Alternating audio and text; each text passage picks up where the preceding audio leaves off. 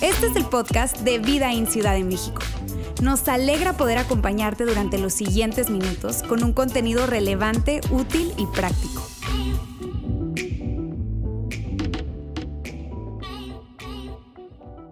Yo sé que estamos en la iglesia, pero ¿no te parece que cuando se trata de la religión, el enfoque y la tendencia es hacia un comportamiento esperado? Así es como hacemos las cosas aquí. Si tú quieres ser parte de esta iglesia, si tú quieres ser parte de esta religión, bueno, hay ciertas cosas que debes hacer, hay ciertas cosas que no debes hacer. Esta es la lista.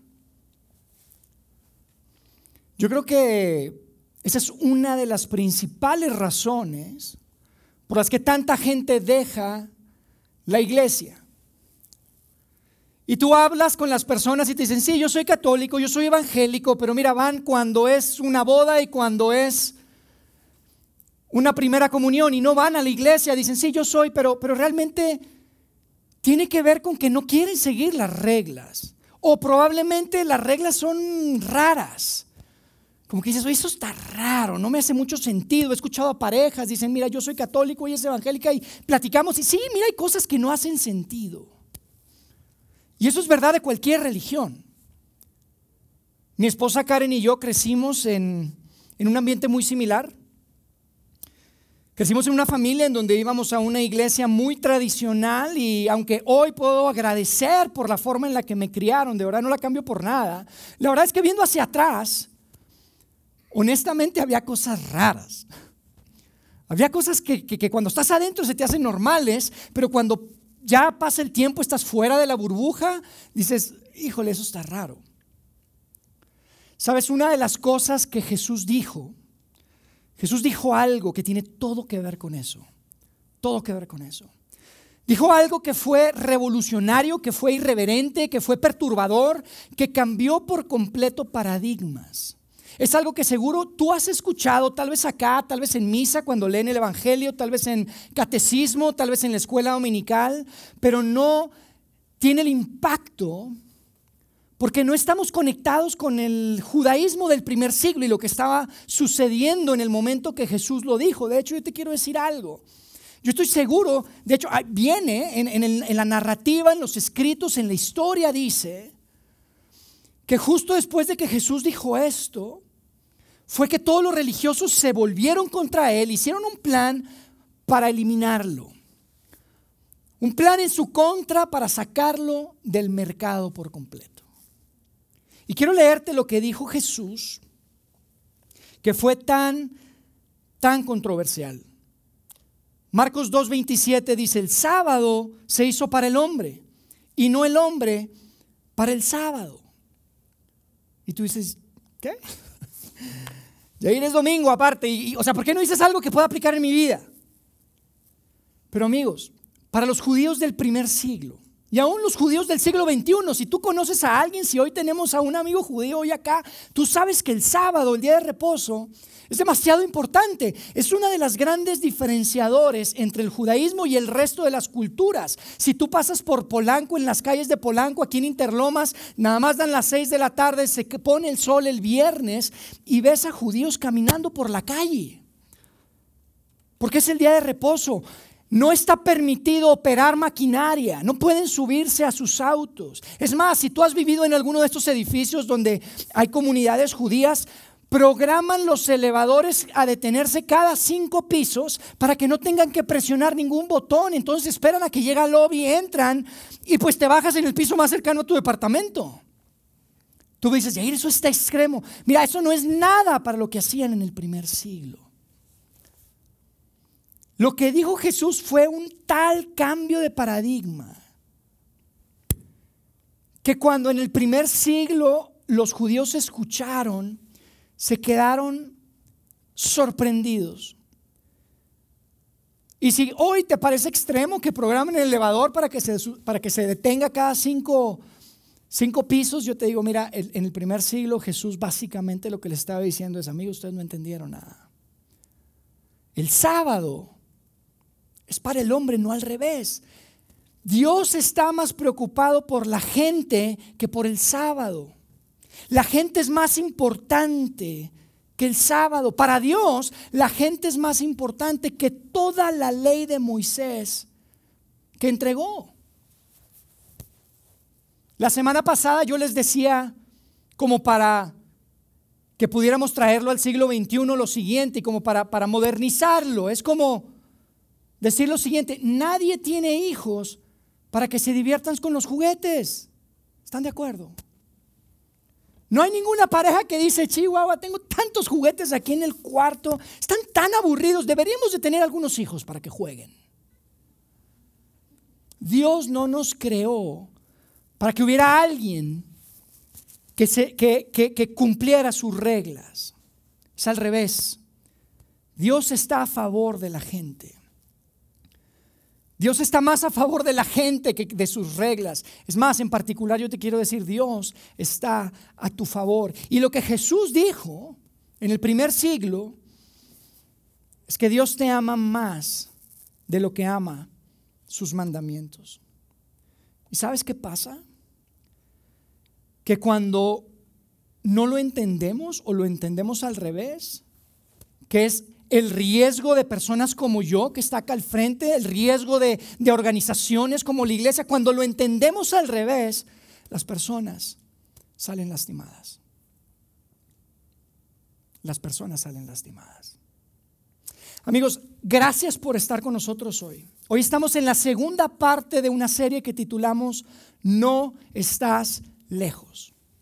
No estás lejos, es una serie de enseñanzas donde simplemente lo que queremos hacer es tomar la historia de un hombre llamado Jesús, que vivía en un pueblo al norte del país de la nación de Israel, que se llamaba Nazaret, un pueblito llamado Nazaret, y esta historia de este hombre es narrada por uno de sus amigos más cercanos, uno de sus discípulos más populares, más famosos, llamado Simón Pedro. Y esta historia es narrada y editada por un joven llamado Juan Marcos, que hoy conocemos como el Evangelio de San Marcos. Marcos viajó con Pedro. Marcos escuchó las historias que Pedro repetía una y otra vez y llega un momento en su vida en la que decide voy a documentarlo. Pedro tenía aproximadamente unos 50 años, entra a la ciudad de Roma, y él no lo sabe, pero él iría a morir ahí. Pero lo más importante de esta narrativa, de este evangelio, de esta biografía, que hoy conocemos como Marcos o como el evangelio según San Marcos, es que Pedro a través de Marcos deja el mensaje de Jesús, pero clarísimo desde el inicio. Deja el corazón del mensaje de Jesús súper claro desde el inicio. Y es como si Pedro dijera, mira, te voy a decir el corazón del mensaje. Nosotros no lo entendíamos, pero por favor quédate leyendo hasta el final para que puedas entenderlo. Y te voy a decir cuál era el mensaje de Jesús. Es el mensaje que repetía constantemente y en todas las charlas que él daba, lo presentaba y decía lo siguiente, se ha cumplido el tiempo. El reino de Dios está cerca. Arrepiéntanse y crean las buenas nuevas. ¿Y sabes qué significa eso? Que no estás lejos, que la espera terminó. Y les dice Jesús, ¿sabes qué quiero que hagan? Quiero que se arrepientan, quiero que crean las buenas nuevas. Arrepentirse se trata de cambiar tu forma de pensar. Si la religión que creciste no eran buenas nuevas, no eran buenas noticias, no era la versión original, no era la versión de Pedro que le dictó a Marcos. Cuando Jesús dice arrepiéntanse, lo que le está diciendo es quiero que abracen una nueva forma de entender a Dios, una nueva forma de relacionarse, una nueva forma de amar que Jesús vendrá a introducir por primera vez a este mundo. Y mira, la semana pasada iniciamos esta serie y si tú no escuchaste, que fue la tarea, porque la semana pasada no pudimos compartir acá el mensaje a través de video porque nos íbamos a conectar con Monterrey. Si tú no escuchaste el mensaje, que es la parte 1, te encargo por favor que lo escuches. Es muy importante, es el fundamento de lo que vamos a estar hablando las próximas semanas. Pero la semana pasada, Roberto, quien, quien compartió en Monterrey, se quedó en un momento en el que Jesús está en un pueblo llamado Capernaum. En un pueblo que está al norte, cerca del mar de Galilea. Y Jesús está con sus primeros cuatro seguidores. Ya había elegido a cuatro de doce. Era Juan y su hermano Santiago, Pedro y su hermano Andrés. Eran cuatro y andaban con él y estaban ahí y se encuentran con un hombre llamado Leví. Y Leví era un recaudador de impuestos, un cobrador de impuestos, un publicano como Saqueo, el del que hablamos la semana pasada. De ese sí hablamos acá la semana pasada, si tú estuviste con nosotros. Recuerdas la historia. Y si tú pensabas que Jesús se resbaló al invitar a Saqueo o decirle, voy a ir a tu casa, pues no, porque acá vemos que nuevamente un Jesús se topa con un Leví que es del mismo tipo de personas, un vendepatrias, un traidor, lo peor de lo peor de la, de la sociedad y no solamente le dice, vamos a cenar a tu casa, sino que lo invita a ser parte de su equipo. No solamente va a cenar a su casa, sino que lo invita a ser parte de su equipo. Y yo me imagino a Pedro y a Santiago y a Juan y a Andrés volteándose a ver como, ¿qué onda? Ya se le fue la onda a Jesús. Y tal vez le dijeron, eso no viene, pero yo creo que Pedro, que era el más aventado, el más echado para adelante, le dijo, Jesús, Mira, si Él va a ser parte del equipo, yo no sé si yo quiera ser parte del equipo. Jesús, o sea, no hay ningún estándar, no hay ningún requerimiento de lo que se requiere para ser parte de tu, de tu equipo, de tu círculo interno. Pero ellos habían visto demasiado ya en Jesús y tomaron la decisión de seguirlo de cualquier manera. Y entonces la narrativa, Marcos, Pedro a través de Marcos nos dice que estaban cenando, pero no estaban solo los cinco. O sea, los cinco con Jesús, no estaba solamente Leví, Juan, Santiago, Andrés y Pedro, sino que había más personas. Fíjate lo que dice en el verso 15 de Marcos 2. Dice, sucedió que Estando Jesús a la mesa en la casa de Leví, muchos recaudadores de impuestos y pecadores se sentaron con él y sus discípulos, pues ya eran muchos los que le seguían. El pelado invitó a toda la oficina a la cena. Leví los invitó a todos. Y yo creo que la estaban pasando bien. Sin embargo, se presenta una tensión no muy diferente de la que hablamos la semana pasada cuando Jesús estaba en casa de saqueo. Y esto es algo recurrente.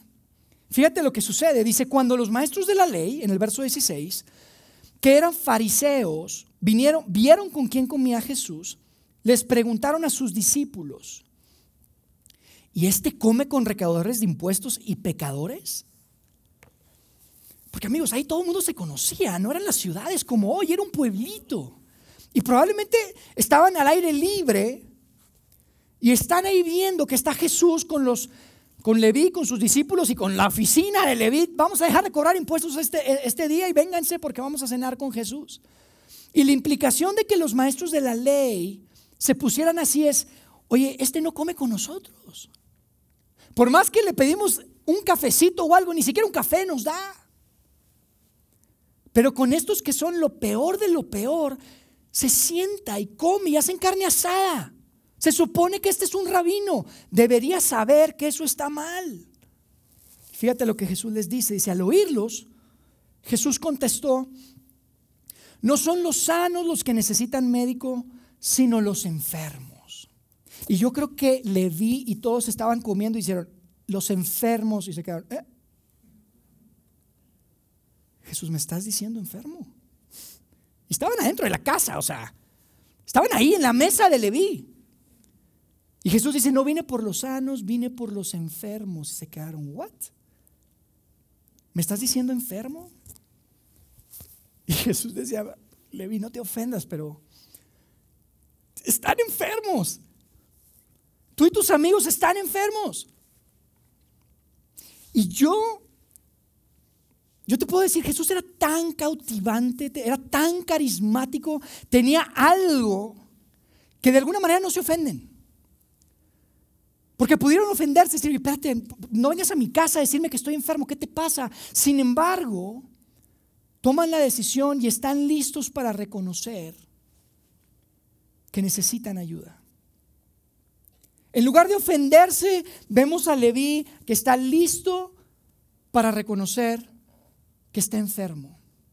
Y yo quiero hacer un paréntesis acá porque creo que esto es importante y quiero, quiero, quiero hacerte una pregunta, porque amigo, Leví, Leví era la vergüenza de su familia.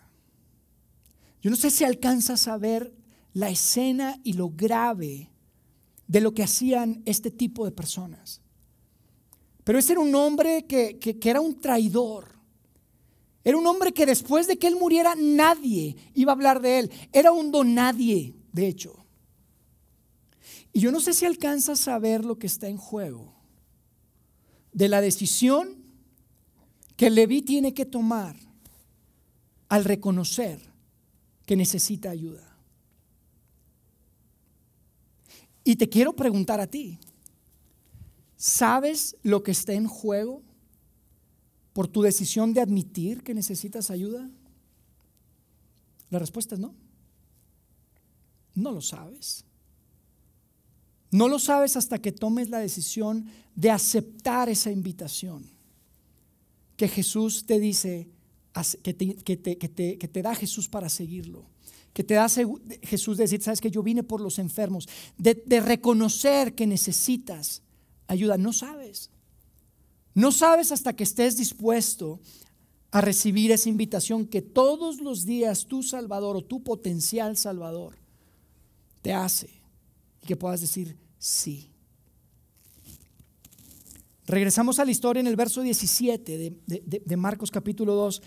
Jesús continúa y dice, yo no he venido, después que le dijo enfermos a todos los que, los que estaba comiendo, dice, yo no he venido a llamar a los justos, sino a los pecadores. No he venido a invitar, no he venido a convocar no, he venido a, acercarme a los justos, sino a los pecadores. Y ahí estaba Pedro otra vez, probablemente quebrándose la cabeza y decía, oye, pues aquí está mi hermano Andrés y Juan y Santiago. Y pues la verdad no somos igual que él. O sea, lo conocimos hoy en la tarde y, y, él es muy diferente, pero ahora Jesús nos puso en la misma categoría. Y Jesús le diría, sí, Pedro, todos son pecadores. No conozco ni a un santo. No hay ni un santo, no hay ni un justo. No hay ni uno. Y amigos, lo interesante de esta escena es que estamos en un momento en la historia de la humanidad en que nadie está interesado por evangelizar a nadie, ¿ok? No había proselitismo de religiones paganas para que, oye, únete acá a mi religión pagana y yo soy de qué Dios eres tú, no, yo de este, no, mira, el mío está mejor. No funcionaba así. Los dioses en ese tiempo eran como las apps en tu teléfono. Los dioses eran como apps. Así como tienes una para el ejercicio y para el calendario y para todo. Así eran los dioses. ¿Quieres que te vaya bien en la cosecha? Hay un Dios para eso. ¿Quieres que te vaya bien con tu familia y con tus hijos? Hay un Dios para eso. ¿Quieres que te vaya bien en la guerra? Porque había guerras. Hay otro Dios para eso, el Dios de la guerra, el Dios de la cosecha, el Dios de la familia, el Dios de la abundancia. Y la gente no dejaba a sus dioses por seguir otros dioses. Simplemente le agregaban un Dios a su lista. Siempre había un Dios para eso. Y entonces llega Jesús con algo completamente nuevo, completamente diferente y les dice, hey, quiero que lo dejen todo. Quiero que lo dejen absolutamente todo para seguir, para seguirme a mí.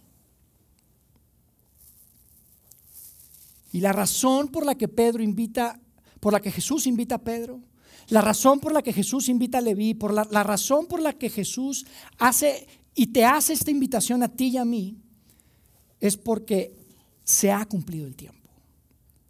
La espera terminó. El reino de Dios está cerca. Amigos, todas las religiones de la historia apuntaban a un momento en el que Dios se iba a revelar a la humanidad. Y cuando tú ves la pasión y la obsesión que tenía Jesús por acercarse a estos pecadores, a estos cobradores de impuestos. Te das cuenta de lo revolucionario que era este concepto, esta invitación, este nuevo reino del que Jesús venía a hablar. Porque por primera vez no tenías que haber nacido en cierto lugar del planeta, por primera vez no tenías que hablar un cierto lenguaje, por primera vez no tenías que tener una cierta ascendencia familiar. Esta invitación era para todos. Y no era una lista. Era algo completamente nuevo, era algo que los religiosos de ese tiempo No estaban listos para entender, mucho menos aceptar. Todos estaban invitados. Fíjate lo que dice Pedro a través de Marcos en este Evangelio, en el capítulo 3. Quiero que continuemos leyendo la historia y que veamos una escena que de hecho mencioné de forma breve la semana pasada, pero quiero que nos metamos al detalle en Marcos capítulo 3, verso 1. Fíjate lo que dice. Dice, en otra ocasión entró en la sinagoga, Jesús entró en la sinagoga. Dice, y había ahí un hombre que tenía la mano paralizada. Y amigos, una mano paralizada significaba que este hombre muy probablemente tuvo un accidente. No había la medicina que hay hoy y seguramente sus huesos soldaron mal o no soldaron y la tenía paralizada, no la podía tener, no la podía mover.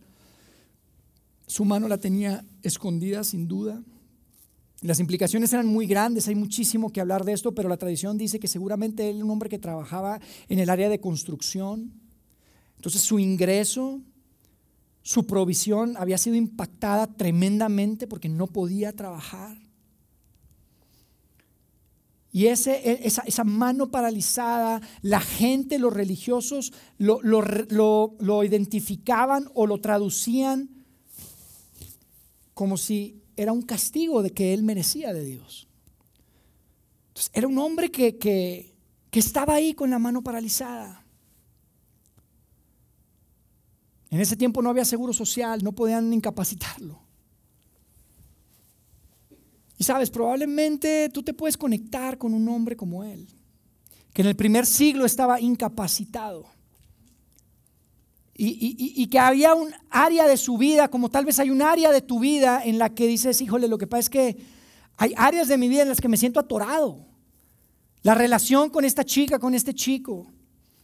En la universidad, en la prepa, en, la, en, las situaciones que te estoy paralizado, ya no sé ni qué hacer, estoy atorado, estoy incapacitado. Tal vez es en tu familia, tal vez es en tus finanzas, tal vez es en tu trabajo. Así estaba ese hombre ese día incapacitado y con la mano paralizada. Y fíjate lo que sucede. Dice en el verso 2 de Marcos 3, dice, algunos que buscaban un motivo para acusar a Jesús, no le quitaban la vista de encima para ver si sanaba al enfermo en sábado. Era sábado, el día de reposo. Y cuando no creías que podrían ser más crueles los religiosos de ese tiempo, ves que están ahí listos para juzgar y para meter a Jesús en un problema, a ver si sanaba, porque sabían lo de lo que Jesús era capaz. Sabían que Jesús podía sanarlo y están listos para meterlo en problemas, porque la ley lo que decía, la ley judía decía que si alguien está a punto de morir y la vida está en riesgo, entonces sí lo podías ayudar, pero si es simplemente atención médica, eso está fuera de lo posible. Estás rompiendo con la ley de Moisés, la ley que Dios entregó, la ley del sábado, uno de los top 10. El día de descanso. Parece que no pueden ser más crueles. Y fíjate lo que sucede.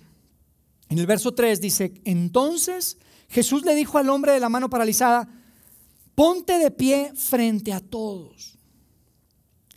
Y amigos, esta era la peor pesadilla de ese hombre. Era un hombre que al entrar en la sinagoga estaba aislado, estaba seguramente hasta atrás. Los expertos dicen que en ese, en ese tiempo los hombres se sentaban abajo, arriba estaban las mujeres viendo nada más así de lejos y los que estaban como él estaban hasta atrás, no podían estar al frente. Porque estaba, era un discapacitado, era un hombre que había sido castigado por Dios según su entendimiento. Yo imagino que en la mente del hombre simplemente pensó, Jesús, estás jugando, ¿verdad? Jesús, es broma. ¿Quieres que me pare al frente? O sea, ¿me quieres humillar? Y yo te digo, cuando yo leo este tipo de cosas, es lo que a mí me convence de que esto no se lo inventó nadie. Esto no es algo inventado. Yo me imagino a Marcos escribiendo esto junto con Pedro y, y tal vez le dijo, Pedro, ¿estás seguro que escriba esto? ¿Quieres que incluya cuando Jesús lo hizo pasar al frente como que él está... Y Pedro probablemente le dijo, amigo, yo estoy diciendo lo que hizo. Jesús le dijo que se pusiera al frente de todos. Simplemente te estoy contando lo que pasó. Y fíjate lo que dice. Luego dijo a los otros, ¿qué está permitido en sábado? ¿Hacer el bien o hacer el mal? Y parece una pregunta capciosa, pero lo que Jesús está diciéndoles y preguntándoles es, ¿cuál es el propósito del sábado? ¿Cuál es el propósito de la ley de Dios? ¿Cuál es el propósito de Dios al darnos la ley? Y antes de que pudieran contestar, Jesús les, hace otra pregunta, les dice, ¿qué está permitido en sábado? ¿Salvar una vida o matar? Porque la maldad ya está ahí, dijo Jesús seguramente. Mírenle la mano. La maldad está presente en el día de reposo, sí o no. Sí, el bien tendría que estar también presente. Y les hace la pregunta. Y en otras palabras les dice, oigan, la ley de Dios es para el beneficio de Dios. Es lo que les está preguntando. Yo no sé si tú te conectas con eso, pero sabes, cuando yo era joven, uh, hace mucho, y me acuerdo de verdad que había momentos en que yo decía, oye, estas reglas y estas expectativas y este comportamiento es para el beneficio de Dios, porque para mí no, o sea, a mí parece que me estorba. Estas leyes, estas expectativas que hay en la iglesia, en, la religión, a, mí me estorban y muchas veces pensaba que eran para el beneficio de Dios. Y Jesús les dice, oye, ¿para qué creen que, que está permitido en sábado? Y Jesús hace esta pregunta para tener un cambio de paradigma grandísimo y les dice, ¿la ley de Dios es para el beneficio de Dios o para el beneficio de aquellos que Dios ama? Jesús les está traduciendo el corazón de Dios y lo que había atrás de, la ley, de, de las reglas. Amigos, los niños no son para los juguetes. Los juguetes son para los niños. No podemos olvidarlo. Y los fariseos conocían la respuesta a esta pregunta. La sabían. Y fíjate lo que, lo que sucede, dice en Marcos 3:4, dice, pero ellos permanecieron callados. Ellos permanecieron callados. Y amigos, si tú estás aquí, yo quiero que escuches lo que sucede después porque quiero que veas lo que provoca esto en Jesús. Porque lo que Jesús siente, lo que Jesús, lo que provoca en Jesús, es lo que Dios siente. Es lo que tu Padre Celestial siente. O si no eres seguidor de Jesús, tu potencial Padre Celestial, lo que sientes, lo que vamos a leer aquí cada vez, que alguien como yo usa la ley, usa la religión, usa los mandamientos, usa los sacramentos para lastimar a alguien. Lo que vamos a leer aquí es lo que Dios siente cada vez que la religión se interpone, que la regla se pone antes que la persona. Fíjate lo que dice Jesús. Dice, Jesús se les quedó, se les quedó mirando, enojado y entristecido por la dureza de su corazón. Amigos, eso es lo que siente tu Dios. ¿Te han lastimado? ¿Te han criticado? ¿Te han juzgado porque no has estado al estándar del comportamiento que tal vez todos esperan para que seas parte? Dios está triste y enojado la palabra ahí es ira, la ira de Dios es que se puso airado por la dureza del corazón de esas personas. Amigo, no confundas a Jesús con la religión, porque son cosas completamente diferentes. Por eso decimos, queremos ser un lugar, una iglesia, una comunidad sin religiosidad. Porque hay demasiado ruido. Porque la gente es porque nos hemos confundido y nos hemos olvidado que nunca va a estar primero la ley, el mandamiento, nunca va a estar antes que la persona. Para Dios, tú eres demasiado importante. Para Dios era tan importante hacer lo que tenía que hacer ese momento que fíjate lo que dice que sucedió. En el verso 6 de Marcos 3 dice, y entonces le dijo al hombre, extiende la mano le extendió y la mano le quedó restablecida. Y quiero que veas algo, amigo, y con esto quiero terminar. Quiero que veas algo ahí en ese verso donde dice que Jesús le dijo al hombre, extiende la mano, porque sabes, le está ofreciendo una invitación. Jesús llega y te hace una invitación, le hace una invitación al hombre. Él tenía que tomar la decisión. Este hombre tenía una decisión que tomar, tenía una opción. Y sabes, no era lo más fácil, de lo, era más difícil de lo que te puedes imaginar. Era, no era nada fácil. Amigos, sacar su mano de esa bolsita que la traía escondida era era lo más vergonzoso de su vida, era la vergüenza de su vida. Representaba sus fracasos, representaba sus limitaciones, representaba sus incapacidades y Jesús le dice, extiende tu mano, extiéndela. No era fácil para él. Él no tenía Marcos capítulo 3 escrito para saber lo que iba a pasar. No sabía lo que estaba en juego. Ese hombre decide extender su mano y arriesgarse. Arriesgarse a que fuera la humillación más grande de su vida. Porque había algo en ese hombre que le estaba extendiendo esa invitación que él sabía y percibió que tenía el potencial de cambiar por completo el resto de su vida. Y se arriesga. Y extiende su mano.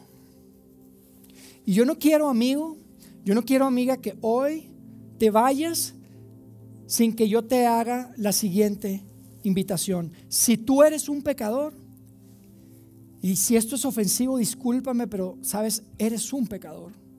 Tú y yo estamos en el mismo barco. No llegamos. No llegamos ni a nuestros propios estándares, ¿estás de acuerdo? Ni siquiera lo que nos proponemos lo logramos.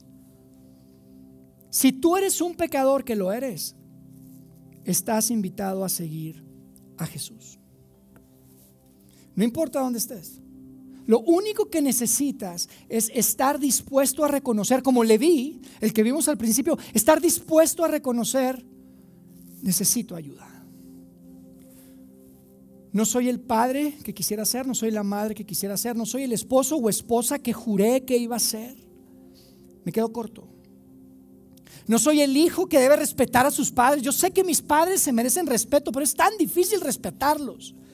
No me entienden. No entienden lo que yo estoy viviendo. Yo necesito ayuda con esta chica, con este chico, esta situación. Me metí en un problema con mis maestros, me metí en un problema en la universidad, me metí en un problema en esa fiesta y necesito ayuda. Y tal vez no es fácil. Hay que sacar la mano paralizada tullida tal vez, horrible. Hay que sacar la mano para decir, sabes que sí, necesito ayuda. Pero lo, que yo te quiero decir hoy es que no se trata de una lista, ¿ok? Se trata de un hombre que te invita a seguirlo y su nombre es Jesucristo. Y por eso repetimos tanto acá. Queremos simplemente inspirarte a seguir a Jesús. Porque seguir a Jesús hace tu vida mejor y te hace mejor para la vida. Creemos eso. Creemos que eso fue lo que le sucedió a Leví. Cuando estuvo dispuesto a decir, sabes, sí, estoy enfermo. Y no se ofendió, sino que más bien dijo, sabes qué, sí, necesito ayuda. Porque Leví, yo no sé si tú lo sepas, probablemente ya lo sabías, pero Leví es un hombre que también conocemos como Mateo.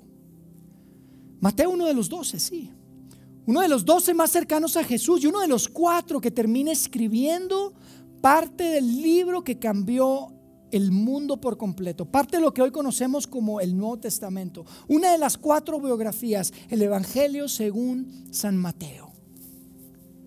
Mateo es Leví.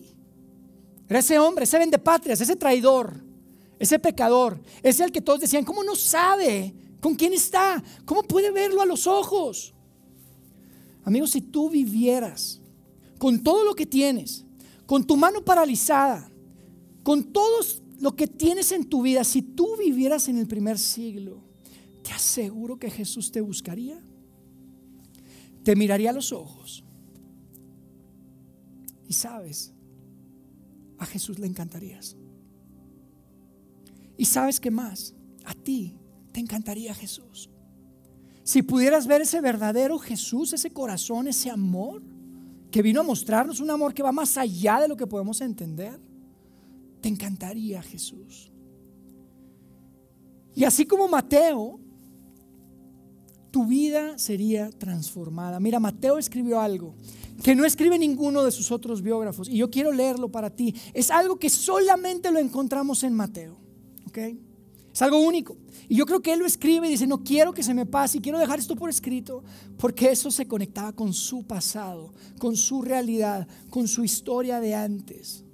Fíjate lo que dice Mateo 11, 29, dice, carguen con mi yugo y aprendan de mí pues soy apacible y humilde de corazón y encontrarán descanso para su alma. Jesús les estaba diciendo, carguen con mi yugo y aprendan de mí, pues soy apacible y humilde de corazón y encontrarán descanso para tu alma. Amigo, tú tienes, tú tienes un yugo es tu forma de vivir, es tu forma de interpretar la vida, es tu cosmovisión de las cosas, es la manera en la que interpretas las situaciones, las relaciones, absolutamente todo. Jesús lo que te está diciendo acá. Y que Mateo lo deja por escrito es, hey, quiero que dejes eso a un lado y quiero que cargues mi yugo, ¿sabes? Es mucho mejor que el que estás cargando, es mucho más ligero que el que estás cargando, es mucho más satisfactorio que el que estás cargando. No hay nada que te pueda traer más satisfacción que cargar su yugo. De eso se trata seguir a Jesús. Y yo te digo, amigo, si tú tienes la capacidad de decir, sabes que quiero dejar aquí a un lado mi forma de interpretar la vida y voy a cargar el yugo de Jesucristo y voy a decir que si esa invitación de seguirlo, vas a encontrar una paz que no vas a poder explicar. Vas a poder descansar de una manera que no te puedes explicar. Esa es la invitación que Jesús hizo en el primer siglo y que te hace a ti y a mí el día de Dios. Amigos, si la versión de tu fe, la que te presentó tu pastor, un cura o tus padres, no se parece a eso, no es la versión de Jesús es otra versión. Porque amigos, se ha cumplido el tiempo y el reino de Dios está cerca. Hay que arrepentirse y creer que las buenas noticias han llegado. La espera terminó. Sigue a Jesús.